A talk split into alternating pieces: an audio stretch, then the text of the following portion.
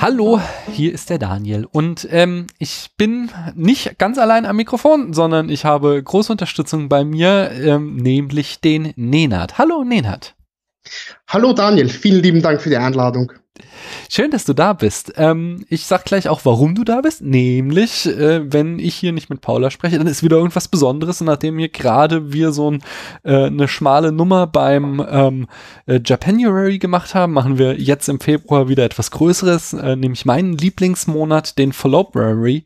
Und äh, da spreche ich über Lieblingsfilme meiner Follower auf Letterboxd. Da habe ich eine große Liste zusammengestellt und aus denen durften dann äh, ihr, liebe Hörerinnen und Hörer des Spätfilms, eine äh, Auswahl aussuchen. Da kamen acht Filme zusammen und äh, den Film, den wir heute besprechen, Enter the Void, ist, äh, wie es der Zufall so will, auch noch der Lieblingsfilm von Nenad. Und jetzt, Nenad, erzähl doch mal den Hörerinnen und Hörern des Spätfilms, wer du bist und was du so in dieser äh, Podcastosphäre treibst. Äh, sehr gerne. Äh, ich bin eine Hälfte vom Filmpodcast Bildnachwirkung und äh, zusammen mit dem Juri machen wir das so, dass wir in, in der Regel ähm, pro Folge uns ein Thema hernehmen und da immer sechs bis acht Filme besprechen. Äh, hin und wieder haben wir auch einige Gäste bei uns. Äh, du warst ja im Horror-Oktober beispielsweise dabei. Genau. Ähm, wir machen auch so ein paar Themenmonate, wie, wie den Horror-Oktober zum Beispiel oder jetzt den Japanuary, der gerade vorbei ist. Und äh, ja, so sieht unser, unser munteres Treiben da in der Podcastosphäre aus. Mhm, da habt ihr nichts rausgehauen im Januar, nicht? Äh, erzähl doch mal so ein paar Filme, die ihr da besprochen habt. Und ihr habt ja auch verschiedene Gäste da. Wer denn da so alles äh, ja, bei euch zu hören war? Äh, sieben Filme an der, an der Zahl waren es. Ähm, wir haben eine relativ schöne Mischung zusammenbekommen, wie ich meine. Ähm, ein Anime war mit dabei mit Tokyo Godfathers, zwei Filme von ähm, Akira Kurosawa mit Rashomon und Sieben Samurai. Ein bisschen was Neueres, muss ich kurz überlegen. Glaube ich in dem Fall leider nicht, aber dennoch eine, eine, eine sehr schöne Mischung, mit der ich zufrieden bin. Viele, viele ganz, ganz tolle Gäste waren mit dabei. Ähm, der Lukas Bawenschik war da beispielsweise. Äh, die Mareike von den Postbequatschern war mit dabei. Fräulein Lisa war mit dabei. Äh, ich glaube, wenn ich jetzt hier anfange aufzuzählen, werde ich mit Sicherheit jemanden vergessen. Die beiden Michaels vom Kompendium des Unbehagens. Äh, Kamil von den Archivtönen war auch mit dabei. Äh, Annemarie Darok von unseren werten Wiener Podcast-Kollegen von Flip the Truck auch. Ja, super. Na, ja. Ich meine, die Leute, die werden jetzt eh alle gleich rübergehen, bei euch äh, den Feed abonnieren, wenn sie es nicht schon haben und dann alle Folgen runterladen und dann äh, können sie ja nochmal ganz äh, im Detail nachhören, äh, ob du alles genannt hast oder was vergessen hast. Mhm. ja, bitte, bitte, mich würde es sehr freuen. ich habe noch ein kleines Hausmeisterthema und lustigerweise ist es auch ein bisschen deine Schuld, denn Äh, ich, es begab sich so, dass ich auf der Suche war nach Gästen äh, für den Followberry und ich so bei äh, diversen Podcast-Freundinnen und Freundinnen rumfragte, ähm, ob denn nicht jemanden kennen, jemanden kennen würde, der Lust hätte, mit mir Enter the Void zu besprechen. Und äh, Nils von der Cinecouch meinte so, ah, hier fragt man Juri, der, äh, nicht Juri, Entschuldigung, der Nenat, der ist äh, ein total riesen äh, Fan von Enter the Void und ähm, äh, das wiederum wiederum äh, brachte dann den Jan von den ähm, Archivtönen auf die Idee, du, es wäre doch total cool, wenn man so eine Liste hätte, in der steht, äh, hier, ich bin der Nenad und ich interessiere mich total für Gaspar Noé. Äh, wenn du willst, äh, wenn du über den Film sprechen willst und jemanden suchst, dann äh, melde dich bei mir.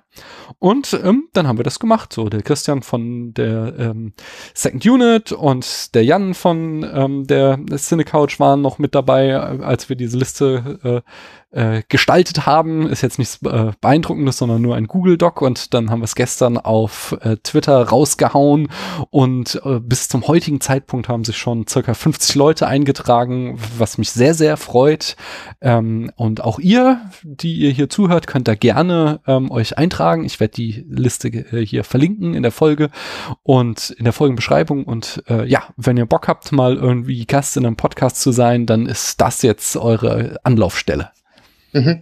Das ist wirklich ganz, ganz wundervoll. Als jemand, der ähm, sehr, sehr oft Gäste sucht bei, bei mir im Podcast, kann ich dir garantieren, das ist eine, eine ganz, ganz hervorragende Sache und erleichtert unseren Job ungemein. Ja, schön. Ähm, aber wir wollen nicht über das Podcasten sprechen, mhm. sondern wir wollen über einen Film sprechen. Und zwar über welchen Film denn, Nenad? Über Enter the Void aus dem Jahr 2009 von Gaspar Noé. Na, ähm, ja, und ich sagte es eben schon, äh, im Followberry bist du derjenige, den ich da ausgewählt habe und dessen Lieblingsfilm das ist. Erzähl doch mal, ähm, ja, was, was du so äh, von dem Film hältst und äh, wie du so zu ihm gefunden hast. Äh, gefunden aus einem reinen Zufall heraus. Ich habe äh, irgendwann einmal, wie so oft, bei Amazon eine Bestellung getätigt und ähm, der ploppt einfach als, als Vorschlag auf. Und ich dachte mir, ja, okay, wieso nicht? Das Cover sieht schön bunt aus und könnte durchaus interessant werden. Und äh, ich bin verzaubert von diesem Film. Ähm, ich muss dazu sagen, jahrelang, also sicher sechs, sieben, acht Jahre lang, wenn man mich gefragt hätte, was wäre denn dieser eine Lieblingsfilm von dir, wäre es tatsächlich Magnolia gewesen, weil ähm, das ein Film ist, der mir persönlich gezeigt hat, dass das Medium Film nicht nur Unterhaltung ist, sondern auch eine Kunstform sein kann. Und äh, das hat sich Anfang letzten Jahres dann tatsächlich mich mit Enter the Void erinnert. Wir werden sicherlich darauf zu sprechen kommen im, im Laufe der Besprechung, ähm, was denn so, so einzigartig und so, so besonders für mich ist bei, bei dem Film. Hm, ja, und ähm, hast du sonst noch was von Gaspar Noé gesehen und wie stehst du so insgesamt zu diesem Regisseur? Ja, ich habe noch Irreversibel von ihm gesehen und ich habe auch noch Love von ihm gesehen. Und er ist einer meiner absoluten Lieblingsregisseure. Ähm, man muss dazu sagen, er hat nicht sonderlich viel gemacht, ein paar Kurzfilme noch zuvor und Menschenfeind. Mhm. Er ist ein Langfilmdebüt, das ich leider noch nicht in die Finger bekommen habe, auch weil der nur sonderlich ein bisschen schwer be, äh, zu bekommen ist bei uns. Aber die Filme, die ich gesehen habe, haben mich jedes Mal verzaubert. Ich bin ganz, ganz, ganz, ganz großer Fan. Er ist bei mir im, im Pantheon der Filmemacher angekommen. Oha.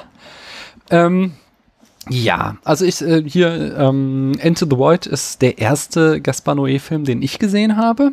Mhm. Und mhm. äh, hier im Followberry steht auch noch Irreversibel auf meiner Liste. Der kommt noch dran in ein paar Tagen. Hm, was denke ich über Enter the Void? Ich glaube, es wird eine spannende Diskussion. okay. Nein, äh, es ist, ich bin so hin und her gerissen. Also es ist, mh, hm, ich habe mir jetzt auch irgendwie im Vorfeld dieser Aufnahme noch so ein paar Kritiken auf ähm, Letterbox angeguckt und ähm, äh, oftmals haben die Leute irgendwie äh, große Liebe für den Film oder äh, finden ihn ganz schrecklich und sagen, was war das denn jetzt? Äh, und äh, keins von beiden trifft so richtig auf mich zu, sondern äh, ich, ich finde ihn ähm, rein ästhetisch von der Art, wie er gemacht ist, ähm, als, als Erfahrung ist es eine ganz großartige Sache. Äh, leider fand ich aber ihn auf der erzählerischen Ebene, die Geschichte fand ich nicht so, ähm, ich finde, er hat nicht so viel zu sagen. Und ähm, äh, ja, ich finde, er, er, er ich fand mich nicht ernst genommen als Zuschauer, weil ich finde, er buchstabiert mir alles immer aus, was er mir sagen will und lässt mich nicht selbst entdecken. Das hat mich so ein bisschen gestört. Ähm, aber ich denke, da, da können wir gleich noch mal in Detail aufeinander draufhauen. Ich denke, da, da, da können wir uns gut äh, streiten, wie der Film denn dann zu lesen ist. Ja, das werden wir definitiv. Bis dahin äh, bringe ich noch mal kurz die Eckdaten. Der Film kommt aus dem Jahr 2009. Regisseur ist Gaspar Noé, wir sagten es schon. Ähm, und du sagst es auch schon, er hat eine ganze Reihe Kurzfilme gemacht. Wichtig ist in dem Kontext wahrscheinlich 1991 der Kurzfilm Karne, denn das war der Vorläufer äh, zu seinem ersten Langfilm von 1998, Menschenfeind. Du hast ihn auch schon ähm, erwähnt. 2002 kam Irreversibel. Das war auch sein ähm, größter finanzieller Erfolg. Der Film war wohl so erfolgreich, dass er letztlich Enter the Void finanziert hat. Ähm, und äh, Enter the Void kam 2009 und 2015 auch der von dir schon erwähnte Love. Das Drehbuch ähm, stammt auch von Gaspar Noé äh, mit dem komischen Zusatz in der IMDB mit der Hilfe von Lucille Hatzihalovic. Äh, mhm. Ich weiß nicht genau, wie man sie ausspricht. Ähm, die Produktion, äh, da ist unter anderem, äh, waren unter anderem Marc äh, Missionnet und Olivier Delobosque ähm, äh, ja, äh, mitverantwortlich. Das sind die Chefs der Société Philédé. Das ist so einer der renommiertesten unabhängigen französischen Studios, also die nicht irgendwie mit den großen Fernsehsendern zusammenhängen. Ähm, und da war es wohl so, dass äh, der Film hauptsächlich von Wild Bunch äh, finanziert wurde, aber Société Philédé so die ähm, Produktionsleitung innehatte, also die da, ja, für die tägliche Produktionsarbeit zuständig waren. Ähm, wichtig ist auch noch die Musik zu nennen. Die stammt von äh, Thomas äh, Bangalté von Daft Punk. Äh, und der Soundtrack ist auch unglaublich krass. Also der, der gehört zu den absoluten Stärken des Films. Es ist audiovisuell ist der Film ein unglaubliches äh, ja, Erlebnis. Dazu trägt dann auch der Kameramann, der Stammkameramann von Gaspar Noé teil. Das ist Benoit Deby. Ähm, der hat neben den äh, Noé-Filmen auch noch zum Beispiel Spring Breakers ähm, aus dem Jahr 2012 gedreht oder äh, Lost River, das Debüt von, äh, Regiedebüt von Ryan Gosling aus 2014. Und ich glaube, wenn man das weiß, dann sieht man da auch so eine äh, visuelle Ähnlichkeit. Kennst du die Filme? Äh, ja, ich kenne beide Filme. Und die visuelle Ähnlichkeit ist auf jeden Fall zu sehen. Und ähm, ich möchte noch dazu sagen, wenn, wenn es die Zeit erlaubt, hier am Anfang, ähm, Debi ist für mich wahrscheinlich der beste Kameramann, über den niemand da draußen spricht. Was der Mann für Bilder kreiert, das ist unglaublich. Ja, ja, ja, also ich bin geflasht, muss ich auch sagen. Ähm, und der Schnitt, um das noch abzurunden, hat Gaspar Noé auch selbst gemacht, zusammen mit Marc Bourcrot und Jérôme Pesnel, die mir gar nichts sagen. Äh, in der Besetzung haben wir Paz de la Huerta als Linda, Nathaniel Brown als Oscar ähm, und Kirill Roy als Alex in den Hauptrollen. Das Budget war für einen europäischen Film schon ganz schön üppig bei 12,4 Millionen ähm, Euro und ähm, das hat dem Film auch, wie ich äh, dann so gerne sage, das Rückgrat gebrochen, denn er hat weltweit nur 1,5 Millionen wieder eingespielt. Also äh, circa 10 Prozent seines, seiner Kosten. Äh, es war ein gewaltiger Flop, den aber der wohl mit irreversibel querfinanziert wurde dann. Und im Genre sind wir beim Drama, Experimentalfilm oder beim Psychedelic, Psychedelic Melodram, so nennt es äh, Gaspar Noé selbst. Äh, ja, und erzähl du uns doch mal in fünf Sätzen mehr oder weniger, äh, Nenad, worin es denn in Enter the White geht. Ja, ähm, es geht um Oscar und Linda, ein junges Geschwisterpaar irgendwo in den 20ern, die in Tokio leben. Ähm, Linda ist eine Tänzerin in einer Bar und Oscar ist ähm, ein Junkie und Gelegenheitsdrogendealer. Und ähm, nebenbei hat er noch Interesse entwickelt für das tibetanische Totenbuch. Und ähm, ja, im Laufe des Filmes sehen wir die, die Lehren, die sich Oscar angeeignet hat im Zuge dieses Buches. Ähm, es kommt zu ja, einen Drogendeal, der eingefädelt werden soll. Und während dieses Drogendeals wird Oscar dann erschossen. Das ist keine Sorge, kein Spoiler. Das Ganze passiert nach knapp 25 Minuten. Der Film hat eine Lauflänge von 160 Minuten. Und all das, was wir dann danach erleben, ist ein ganz, ganz großer äh, psychedelischer Trip. Ja. Ähm, da habe ich auch noch ein paar Fun Facts, also zwei, um genau zu sein. Und der erste ist äh, ganz lustig. Ich habe ähm, 2001 äh, habe ich angefangen, Kommunikationswissenschaft zu studieren. Und im Rahmen dieses Studiums habe ich auch so ein bisschen Film- und Fernsehanalyse gemacht. Äh, und ich weiß noch, dass wir in unserem Seminar auch damals Lady in the Lake durchgenommen haben aus dem Jahr 1947, mhm. äh, der zum Zeitpunkt, als ich das studiert habe, noch äh, galt als das misslungene Experiment, einen Film komplett aus subjektiver Kamera zu erzählen, weil das hat man 1947 einmal probiert, ähm, hat festgestellt, es funktioniert nicht, es geht dramaturgisch nicht auf und hat es dann nie wieder gemacht. Und in den letzten Jahren hat sich da einiges gewandelt und ich glaube, ähm, ohne dass ich da jetzt irgendwie Belege für habe, aber ganz stark, dass das durch unsere ähm, geänderte Medienwahrnehmung, und zwar durch den großen Einfluss des äh, Computerspiels kommt, dass wir viel mehr bereit sind, ähm, solche First-Person Kameraperspektiven auch über die ganze Spiellänge äh, eines Spielfilms äh, ja zu akzeptieren. Wir haben hier mit äh, Enter the Void, der Film quasi, die, äh, wird die ganze Zeit aus einer subjektiven Kamera erzählt. Ähm, Ah, ich komme nicht auf den Namen. Es gibt so einen so einen ähm, Slasher-Film mit äh, Elijah Wood in der Hauptrolle, wo ist auch so ein Remake aus den 80ern, der ist auch komplett aus der First Person gedreht. Und ähm, jetzt kürzlich war Son of Soul auch so ein Film, der viel mhm. Furore mhm. machte, der so ähm, wiederum über die Schulter des Protagonisten die ganze Zeit gedreht ist, so als mhm. wie bei einem Third-Person-Computerspiel eben. Und ich glaube, also ich glaube tatsächlich, dass so eben diese, diese geänderte Medienwahrnehmung ähm, von äh, äh, ja, Computerspielen, diese Art Filme zu zeigen salonfähig gemacht habe.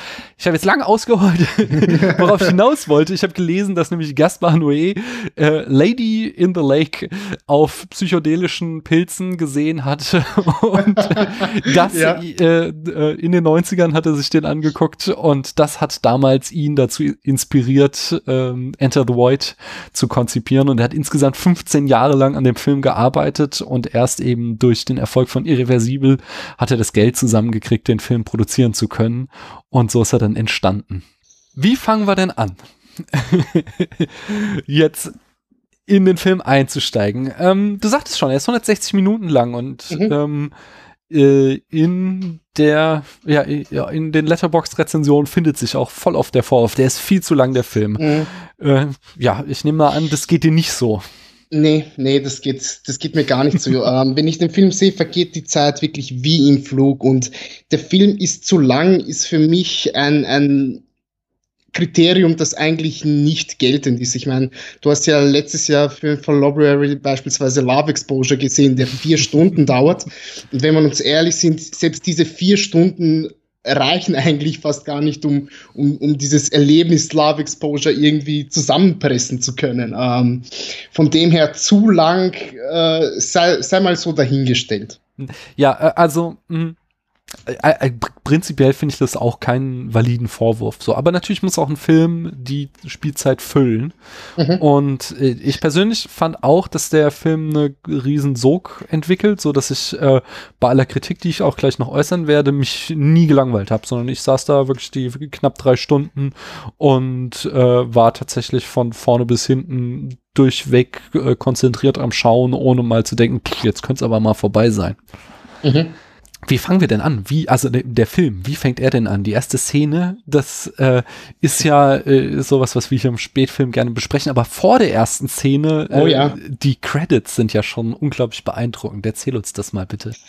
Die, die Credits sind der absolute Hammer. Ähm, auch so etwas, was, was äh, fast schon so eine Art Markenzeichen von Gaspar Noé ist, dass er immer so ein bisschen mit den Credits spielt. Ähm, das ist ein, ein ganz, ganz, eine ganz, ganz komische Sache. Ähm, wir, wir sehen nämlich ein schwarzes Bild, wo dann die Credits laufen, ähm, was alles mit dabei steht, Executive Producer, Regie, Drehbuch, Kamera, der Cast und ähm, das Ganze wird eingeblendet in verschiedenen Schriftformen und ähm, verschiedenen Farben und dazu ist immer so ein ekelhaft flackerndes Licht im, im Hintergrund mit dabei und äh, gleichzeitig ist immer so, so ein Druckabfallgeräusch die ganze Zeit zu hören, wenn, wenn ein, ein Name oder ein Wort auftaucht. Und das Ganze ist in einem so enorm ja, enorm schnellen Zeitraffer einfach abgespielt, dass man das Ganze eigentlich nicht, nicht, nicht wirklich mitbekommt. Aber es setzt schon so einen wundervoll tollen Grundstein an dessen, was, was man in den nächsten 160 Minuten erleben wird. Äh, ja, es, es wirkt wie so ein ähm, Strobo-Effekt in, in ja. einem Club halt. Und das ist auch so ein Effekt, den der Film immer mal wieder aufgreift. Mhm. Ähm, es ist prinzipiell was, was ich halt so rein physisch nicht gut ertragen kann, aber das, also das bereitet mir wirklich so äh, Kopfschmerzen, wenn ich, wenn ich sowas sehe. Aber insgesamt äh, ja, also man muss sich bei dem Film wirklich drauf einlassen. So, man muss ja. äh, die Bilder in sich aufsaugen, denn dann gleich die erste Szene, da haben wir auch einen kurzen, ähm, ich sag mal, Prolog, ähm, wo äh, ähm, hier unser Protagonist Oscar, Oscar nochmal ein kurzes Gespräch mit seiner Schwester Linda führt, die dann die Wohnung mhm. verlässt und dann ähm, äh, ja fährt er sich seinen ersten Trip, raucht irgendeine Droge. Ich habe schon wieder vergessen, das ist sowas, wo, wo, in dem Film die ganze Zeit drüber geredet wird, irgendeine ganz besondere Droge, die er da die ganze Zeit haben will. Mhm. Und da äh, erfahren wir dann später, zu dem Zeitpunkt hatte sie dann zum ersten Mal bekommen. Und wir erleben diesen Trip halt mit ihm, mit all seiner Farbenpracht und äh, äh, allem drum und dran. Und das war auch schon was wieder, was ich noch nie bei einem anderen Film gesehen habe. Eben, also subjektive Kamera kennt man ja zumindest äh, phasenweise immer mal ähm, in einzelnen Szenen, aber dass wir hier äh, zugleich ähm, einen Protagonisten erstmal blinzeln sehen, das, mhm. das habe ich noch nie in einem irgendeinem anderen Film gesehen, der, der auf die Idee kam, dass wir halt den Point-of-View-Shot mit Blinzeln versehen. Und das andere ist, dass wir die Gedanken unseres Protagonisten hören in dieser ersten halben Stunde, bis er dann stirbt. Und ähm, dass vor allen Dingen aber auch diese Gedanken nicht eben ein Voice-Over sind, wie, wie wir ihn kennen, sondern eher halt wie jemand, wahrscheinlich auch unter Drogeneinfluss, denkt, nämlich total faserig und nur einzelne äh, Wörter öfter mal oder Eindrücke wiedergebend. Ähm, ja, es ist so ein wirklich immersives Erlebnis. Du schlüpfst wirklich in diesen Menschen rein. Ja, ja, das ist richtig. Das ist übrigens während des Trips haben wir auch ähm, das einzige Mal, dass sich die Kamera ein bisschen so von seinem Körper löst. Denn äh, wir haben ja eine, eine Fahrt, wie er sich gerade seine, seine Drogen reinzieht und irgendwann schwenkt die Kamera ja ähm, so ein bisschen auf in Richtung der Decke und geht nach oben und zeigt vielleicht so eine Art außerkörperliche Erfahrung während des Drogentrips möglich. Ich habe äh, noch, noch nie DMT konsumiert, vielleicht ist das ja der Fall. Und ähm, während, während des Trips, das ist so unglaublich toll gemacht, denn ähm, wir sehen diese ganz komische organische Netzwerkstruktur in allen möglichen Farben, die ineinander fließen und Formen, die sich äh, stetig ändern. Und ähm, wir hören zwar seine Gedanken, aber sehr, sehr gedämmt in dem Zeitpunkt. Mhm. Es ist noch so gleichzeitig so eine Art Blätterrascheln mitzuhören und so ein, so ein Druckabfallgeräusch. Das Ganze mischt sich so zu einem ganz komischen Tonwust zusammen, der gar nicht mehr erkennbar ist, was das überhaupt sein soll. Hm. Und dann wird er so aus, rausgerissen aus seinem Trip, weil mhm. er einen Anruf bekommt. Und äh, das ist auch sowas, was so irgendwie total authentisch wirkt, weil er sich dann irgendwie konzentrieren muss und man richtig mit ihm äh, mitleidet, dass er jetzt eigentlich gar nicht in der Lage ist, äh, irgendwie etwas zu machen, äh, aber äh, halt durch äußere Umstände dazu gezwungen wird. Äh, also dieser, dieser Einstieg in den Film, der war total großartig. Mhm. Ja, ja, tatsächlich. Tatsächlich. Ähm, wollen wir schon. Du hast, du hast ja gemeint, du hast ja so ein paar Probleme mit der, mit der Story gehabt. Möchtest du die kurz ausführen? Hm. Lass mich äh, zwei Sachen noch Oder, vorher ja, sagen. Ähm, nee, und zwar einmal, ähm, also ich möchte einfach nochmal die Kamera auch ähm, äh, oh, ja. dafür loben, wie komplex sie ist, weil wir haben ähm, am Anfang äh, bis zu seinem Tod ist es ein, äh, jedenfalls, also stecken versteckte Schnitte sicherlich drin, aber sonst ist es ein Longtake.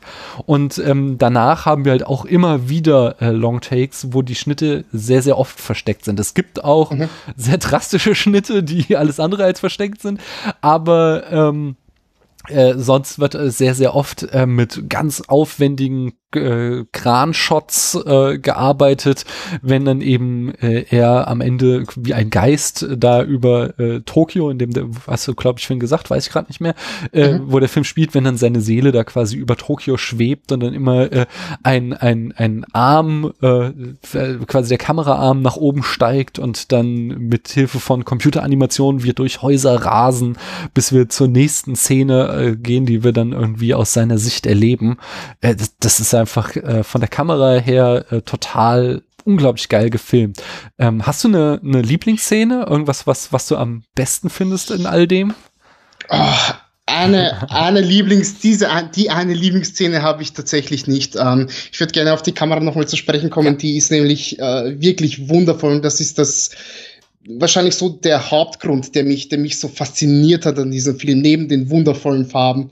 Ähm, wie, wie, du bereits gesagt hast, die sind enorm aufwendig, diese Kamerafahrten. Und ähm, nicht nur das, wie sie sich bewegen, sondern wie teilweise auch noch die Objektive währenddessen geändert werden. Ähm, wir, wir haben ja beispielsweise als ähm, Alex, der ja mit Oscar gemeinsam den Drogendeal machen soll, ähm, erfährt, dass er gestorben ist, rennt er ja irgendwann die Straße hinunter. Und die, die Kamera bewegt sich ja schon aus dem Club hinaus, ist schon im Freien, beobachtet irgendwo die Polizei rechts unten im, im, im Hintergrund und rennt ja quasi ähm, Alex hinterher und währenddessen ähm, ändert sich ja die, die, das, das Objektiv, also das wird alles, das spitzt sich so so zu gegen, gegen, gegen Ende hin. Also weißt du, was ich meine? Ich, ich weiß mhm. gar nicht, wie ich das beschreiben soll. Es gibt sicher einen super tollen Fachbegriff dafür. also das ganze Bild äh, franzt sich so ein bisschen aus. Und das mitten in diesem Schuss, also das ist genial. Wir haben das ja auch noch ähm, im letzten Drittel, äh, dass, dass die Kamera irgendwann so wild hin und her schwingt durch den kompletten Raum und äh, währenddessen, während dieser Kamerafahrt so eine Art Fischei-Linse hinein ähm, also drauf gemacht wird, dass sich der Raum so in alle möglichen Richtungen so enormst äh, erstreckt und verzerrt. Das ist, also ich, ich wäre wirklich gerne mit dabei gewesen bei, bei dem, einfach um zu erfahren, wie zum Teufel die das gemacht haben konnten. Ja. Ja, das steht, es gibt dann irgendwann, äh, äh, steigt dann eben auch die Kamera aus unten den Straßen immer weiter hoch, äh, mhm. bis es dann irgendwann so weit oben in der Luft ist, dass äh, sie halt quasi über ähm, die Skyline von Tokio einfach so dahin driftet und wir halt äh, wirklich lange zehn Minuten oder so eben so eine Kamerafahrt über die Skyline haben, ohne dass wir da auch eine ähm, eine Unterbrechung drinne haben. Ich vermute mal, dass sie da auch irgendwie ein Modell genommen haben oder so, aber also das ist auch einfach technisch eine unglaubliche Meisterleistung, wie ja, es sieht alles einfach verdammt gut aus. Ja, äh, ja. Ich muss sagen, ähm, äh, einer der krassen Momente, die mir so auch äh, direkt in meiner Erinnerung bleiben, in, in, ist äh, die Achterbahnfahrt, weil da haben wir dann nämlich mal einen mhm. sehr auffälligen Match-Cut. So, es ist, er hat dann, äh, also Oscar hat dann ähm, halt auch äh, so, dass sein Leben läuft vor seinen Augen ab und äh, wir sehen in mehrfach, ja, entscheidende Szenen seines Lebens immer mal wieder und so unter anderem auch, dass seine Eltern beim Autounfall ge, äh, ähm, gestorben sind. Und das, da gibt es halt eine Szene, wo Gaspar Noé ein Riesenarschloch ist, wenn ich das mal sagen darf, indem er nämlich mit seiner Kamera äh, mit ähm, äh, Linda und Oscar in einer Achterbahn sitzt und sie äh, Achterbahn fahren und das lässt er dann im Matchcut auf diesen mhm. Autounfall prallen und da bin ich wirklich fast hinten von meinem Sofa zurückgefallen, weil das, das ist so ein, so ein bitterböser Schnitt. Sowas habe ich, oh, glaube ja. ich, auch noch nie gesehen. Das, das hat mich, äh, das hat mich beeindruckt, muss ich sagen. Ja, ja. Wir haben uns jetzt äh, hier die ganze Zeit darum gedreht, worum geht's in dem Film, was zeigt uns der Film und jetzt können wir gerne um diese, worum geht's wirklich und damit eben auch an die Sachen, die mich stören. Ähm, mhm. äh, ja, ich hatte, äh, irgendwo habe ich auch äh, gelesen, das fand ich so ein sehr schönes ähm, Zitat, was es wieder trifft. Der Film ist ähm, wie, wie eben ein halluzinogener Trip. Und ähm, zwar komplett so. Der Film ist eine, wie, die, wie das Erlebnis des Trips und ähm, du hast das Gefühl, du erlebst was total metaphysisches, transzendentes und wenn du aber nachher drüber nachdenkst, ähm, erfüllt dich irgendwie so eine Leere und du denkst, ja, aber, aber was habe ich denn da jetzt gesehen? Was ist denn, was steckt denn wirklich dahinter? Und ähm, äh, ja, ja, so, so, so wie du äh, quasi den Cold Turkey nach deinem Drogenrausch hast, so wirkt der Film auch auf dich, weil irgendwie nicht zurückbleibt. Es ist, er hat halt so eine, ähm, ja, du sagtest es schon, es wird so eine Buddhismuslehre ähm, äh, wiedergegeben, aber die ist irgendwie auf, habe ich auch ein schönes Zitat gehört, ist auf dem Niveau von Eat, Pray, Love, was jetzt irgendwie nicht gerade für hohe Qualität steht.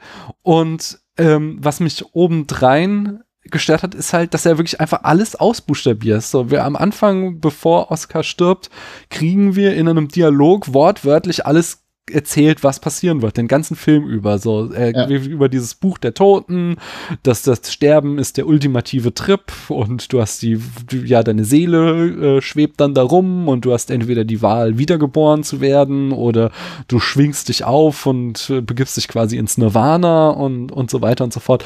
Wird halt uns wirklich ähm, nicht die Chance gegeben, irgendwas ähm, zu interpretieren, sondern alles, was wir in dem Film sehen werden, wird uns quasi vorgekaut.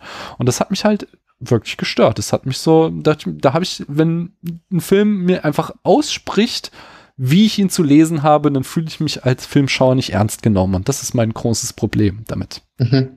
Das kann ich sehr gut nachvollziehen und ich kann da eigentlich gar nicht gegen argumentieren. Ähm, für mich sind diese anderthalb Minuten, zwei Minuten Dialog zwischen, zwischen Alex und Oscar äh, immer so eine nette Draufgabe, aber ich ignoriere sie meistens. Ähm, vielleicht ist es drinnen, um einfach den Zuschauer darauf vorzubereiten, was alles passiert. Denn ähm, es wird sich, wenn man, wenn man böse ist, kann man sagen, es werden die Regeln dieses Films aufgestellt und man hält sich einfach sklavisch daran.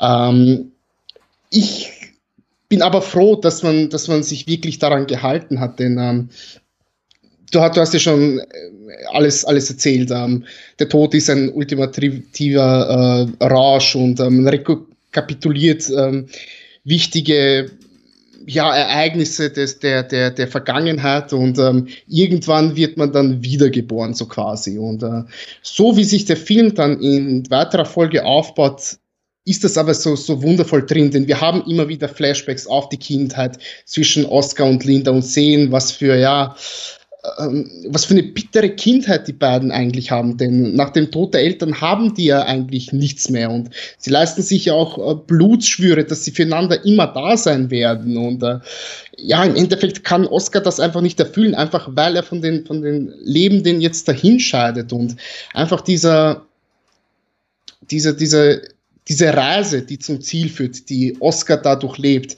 die ist so, wie soll ich sagen, ich glaube nicht, dass Noé den Zuschauer für, für einen Idioten hält, dass er das nicht versteht, sondern dass er sich wirklich begeistern kann für diese Idee des, des all, all dessen, was in diesem tibetanischen Totenbuch drinnen steht und das irgendwann einmal auf Zelluloid ähm, verewigen wollte. Und deswegen sehen wir auch bestimmte Flashbacks, ich glaube vier oder fünfmal, also allein den Crash sehen wir mindestens viermal, wenn ich mich richtig mhm. erinnere.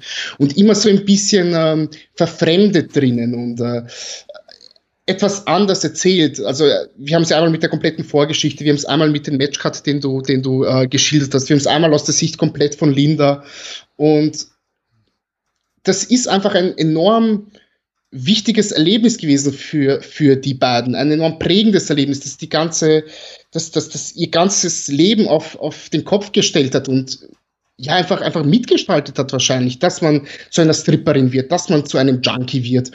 Und deswegen ist es auch vollkommen in Ordnung, dass das mehrere Male eingespielt wird und dass ähm, so wie der Mensch funktioniert, wir, wenn wir unser Leben rekapitulieren, wir gehen ja auch nicht chronologisch vor, sondern bringen immer mal wieder so verschiedenste Phasen hinein. Und zuerst kommt mal die Kindheit dran, dann kann sein, dass der nächste Gedanke der, der ist, äh, was wir gestern zum Mittagessen hatten. Und von dem her, ich bin begeistert alleine, alleine, dass er diese menschliche Komponente da damit hineingefügt hat. Hm. Ja, das kann ich gut verstehen. Also das ist, ähm, ähm, ich, ich, würde vermuten, oder ich möchte sagen, in den äh, in diesen äh, Flashback oder diese äh, Szenen oder eben so das Leben nochmal vor seinen Augen ähm, vorbeigleiten sehen, das sind schon auch so die stärksten Momente im ganzen Film. Äh, unheimlich stark finde ich auch noch die Traumszene, in der ähm, Linda träumt, Oscar würde im Leichenschauhaus, äh, Schauhaus, Leichen, Schauhaus, sagt man so, ähm, wieder aufwachen äh, und äh, äh, besonders krass war es, weil es ist halt irgendwie, wie, also ich sagte schon mehrfach, es ist halt ein Rausch und eine Bilderflut und ich hatte in dem Moment einfach total vergessen, dass wir auch vorher schon die Einäscherung von Oscar gesehen haben, mhm. dass es halt ein Traum sein muss. Ähm, so, dass ich, dass ich in dem Moment äh, äh, komplett verwirrt war und dachte so, Moment, was passiert denn jetzt hier? Das ist ja eine total äh, weirde Wendung und dann irgendwann kriegen wir da wieder die Auflösung, okay, es ist ein Traum, eine Traumsequenz. Äh, das waren die Momente, die ich tatsächlich dann auch schon wieder stärker fand. Ähm, äh, was mich noch äh, sehr stört, ist äh, hingegen der Charakter von Linda, denn ich finde, sie mhm. ist ähm, the worst kind of Manic Pixie Dream Girl weil sie im Grunde ähm, keinen eigenen Charakter hat, sondern sie ist wirklich nur da, dass wir sie die ganze Zeit anhimmeln. Sie ähm, in 90 Prozent des Films läuft sie nackt oder halbnackt rum ähm, und äh, auch so, also es ist halt so, es ist halt so ein sehr männlicher Film. Der Film, jetzt, mhm. also es gibt so viele Szenen, wo ich so, das würde doch kein Mensch machen, dass da irgendwie äh, die Geschwister sind, die in einem Zimmer wohnen und sie halt da immer irgendwie halb nackt äh, auf dem Bett liegt und er sie dann bewundert. Und das ist so, ja, also was so weltfremd, nur um uns irgendwie ein paar Schauwerte zu zeigen. Das war sowas, was mich eben auch sehr störte. Genauso war irgendwie, äh, wir kriegen irgendwie fünf Erinnerungsszenen von der Mutter und in drei dieser Szenen ist die Mutter nackt zu sehen, wo ich dachte, auch nee.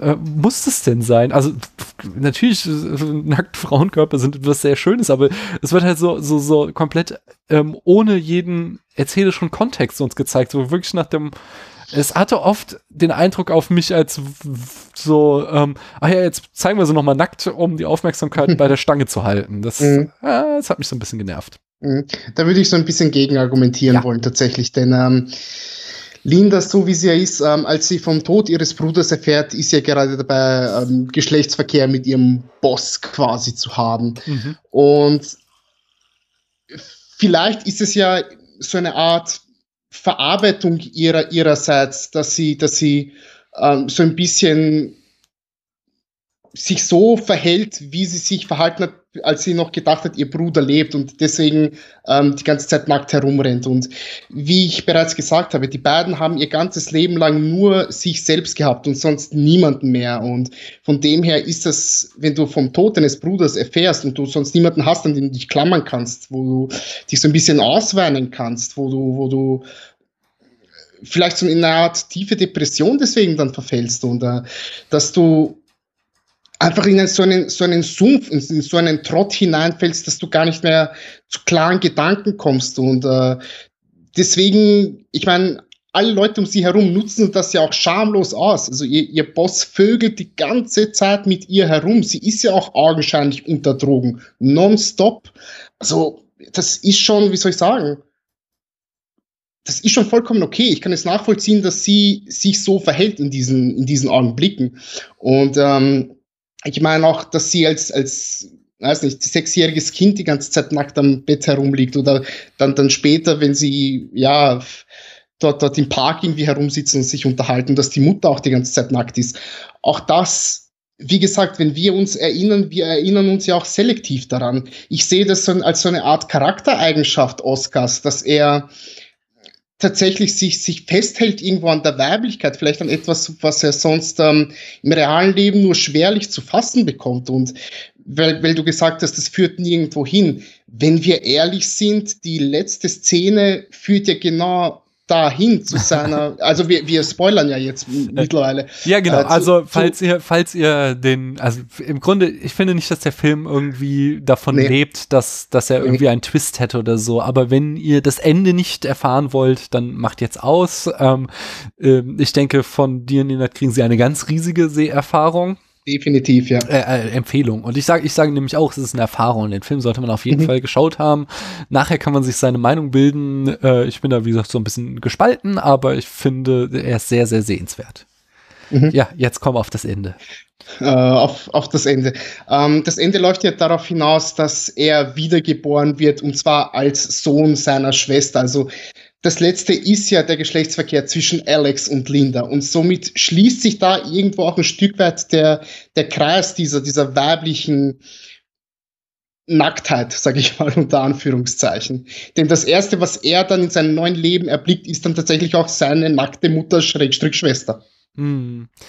Ja, ja, da, du hast da vollkommen recht. Ich glaube halt nur, also ich finde, ähm, erstmal erstmal zu diesem, ähm, ich finde halt, der Film funktioniert nicht als, als Drama. Also er würde, was du jetzt sagst, so mit diesen ganzen, äh, dass es halt da durchaus vielleicht irgendwie logische Charakterentscheidungen gibt, warum ähm, Linda da die ganze Zeit halbnackt rumhüpft, weil das irgendwie eine Art von Verarbeitung ist. Dafür zeigt er mir halt nicht genug. Dafür mhm. ist da, also da hat halt Gaspar Noé auch kein Interesse irgendwie daran, äh, den Charakter von Linda so tief zu ergründen, sondern äh, das widerspricht dann eben seinem Ansatz, da äh, so, so ein äh, Trip-Film draus zu machen. Und ähm, das ist, glaube ich, das, was mich dann stört stört, so dass ich das äh, verstehen könnte, wenn es verdient wäre. Aber es kommt mir halt nicht verdient genug vor, weil ich halt nicht genug von Linda erzählt bekomme, sondern äh, ist ja alles immer nur so ähm, äh, mosaikhaft bleibt, so bruchstückhaft, was ich sehe. Und ähm, äh, das, das lässt mich dann eben auf so einer erzählerischen Ebene einfach irgendwie frustriert zurück, dass ich denke, so, ja, äh, als Erlebnis ist der Film toll, aber ich habe halt nichts, was ich am Ende rausziehe, jenseits von diesem reinen äh, Trip, den ich da für drei Stunden erlebt habe. Mhm. Ja? Ähm, ja, kann ich, kann ich gut nachvollziehen. Und ich meine, du hast es ja auch schon ein, zwei Mal erwähnt, Noé wollte ja einen ultimativen Trip mit diesem Film machen. Also in dem Sinne kann man ja sagen, Mission erfüllt, oder? Ja, genau. Im Grunde ist es dann auch albern von mir, da irgendwie einen Vorwurf draus zu machen. Wenn, wenn ich, na, Gaspar Noé wollte das nicht und dann kann ich auch nicht sagen, ähm, äh, ja, ich finde es blöd, dass ich das nicht gekriegt habe, dass ich kein tiefes menschliches Drama gekriegt habe, wenn er das nicht erzählen wollte. Ähm, äh, ja, es, bin gerade ein bisschen sprachlos, so als hätte ich mir die Drogen gefahren und mein Hirn wäre ausgebrannt. Es ist halt nur so, so, ähm, das ist, es war ein unrundes Erlebnis für mich. Ich hatte, mhm. ich sag's dir, ähm, ähm, ich werde so in, in drei Tagen spreche ich äh, hier mit Sumi über The Neon Demon. Und die habe ich beide mhm. ähm, an zwei Abenden hintereinander gesehen. Und ich finde, im Grunde sind sie sich beide relativ ähnlich, ja, nur dass ja, eben, also weil sie halt sehr stilistische Filme sind, die sehr stark auf Audiovisualität setzen. Ähm, und äh, auch bei The Neon Demon bin ich überhaupt nicht sicher, ob ich diesen Film mag, aber mhm. ähm, als ich fertig war mit The Neon Demon, habe ich irgendwie noch äh, fünf Tage weiter drüber nachgedacht und mhm. äh, die ganze Zeit gedacht so, okay, aber was hatte das jetzt zu bedeuten und was mhm. war, äh, äh, was will er mir damit sagen und ist das jetzt ein guter Ansatz oder ist das irgendwie, ähm, äh, ja, ja, was ist ich, ist das nicht irgendwie eine oberflächliche Kritik und so weiter. So, so hatte ich, der hat mir einfach sehr, sehr viel Futter gegeben, über das ich mhm. nachdenken konnte und dieses Futter fehlte mir bei Enter the Void. Es war für drei Stunden ein unglaublicher Flash, den Film zu sehen, aber als ich ihn gesehen hatte, habe ich ihn irgendwie so abgehakt und gesagt so, ja, okay, aber ich habe nichts, ich habe keine Fragen, die ich an dem Film stellen kann. Mhm. Ich glaube, das ist es, was ich da am Ende ähm, ihm als meinen Vorwurf machen kann. Und äh, mhm. ja, da, da, auf der Note kann ich dann auch nur enden. Okay, ähm, ich kann es sehr gut nachvollziehen. Ich meine, aus, aus meiner Sicht war es diese, diese drei Stunden, also zwei Stunden 40, des, genau, des ja. Rausches, den ich, den ich miterlebt habe, das war so eine einzigartige Erfahrung, die ich in dieser Form niemals zuvor miterlebt habe. Und, und das ist auch was, was man wirklich nochmal betonen soll, weil der Film ist einzigartig. Das zeigt, ja. was er zeigt, zeigt kein anderer Film. Und von dort her äh, ist es auch super verständlich, dass du ihn so abfeierst. Ja, ja. Und alleine aus dieser, aus, aus dieser Warte ist, ist das, es bleibt mir nichts anderes übrig, denn in diesen, in diesen zweieinhalb Stunden fühle ich mich so wohl. Also selbst jetzt, als ich ihn mir noch einmal angeschaut habe für den Podcast, ich bin gefühlt alle zwei Minuten von der Couch aufgesprungen und habe laut in die Hände geklatscht.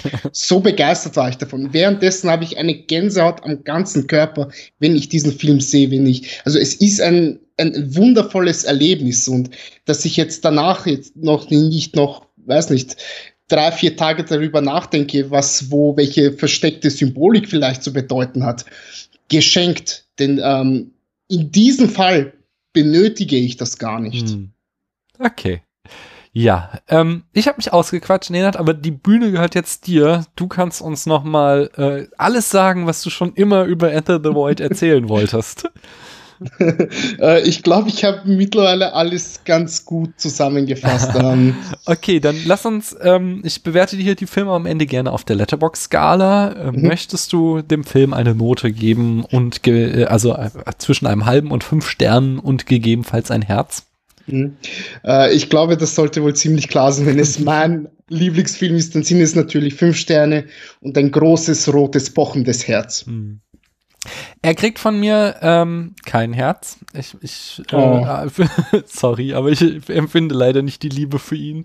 Ich kann verstehen, dass man sie empfinden kann, aber ich teile sie nicht. Und ähm, es ist schwer, diesen Film zu bewerten, weil, äh, also, er hat halt eine audiovisuelle äh, Fünf-Sterne-Wertung auf jeden Fall verdient. Und das ist auch dieses Erlebnis, ist fünf Sterne wert.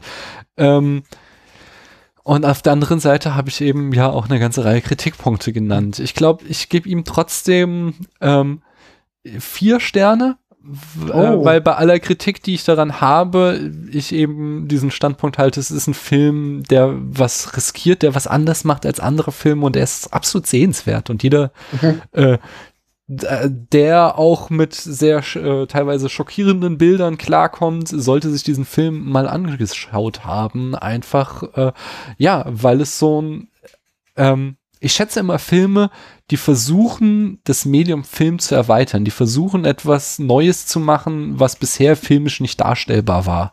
Und das ist der äh, Enter the Void definitiv. Und deswegen hat er von mir vier, kriegt er von mir vier Sterne. Okay, sehr schön. Ähm, ich habe nach der nach, nach, nach ähm, deiner ganzen Kritik etwas weniger gerechnet, aber ich bin äh, definitiv froh, dass es am Ende doch noch für äh, vier Sterne gereicht hat.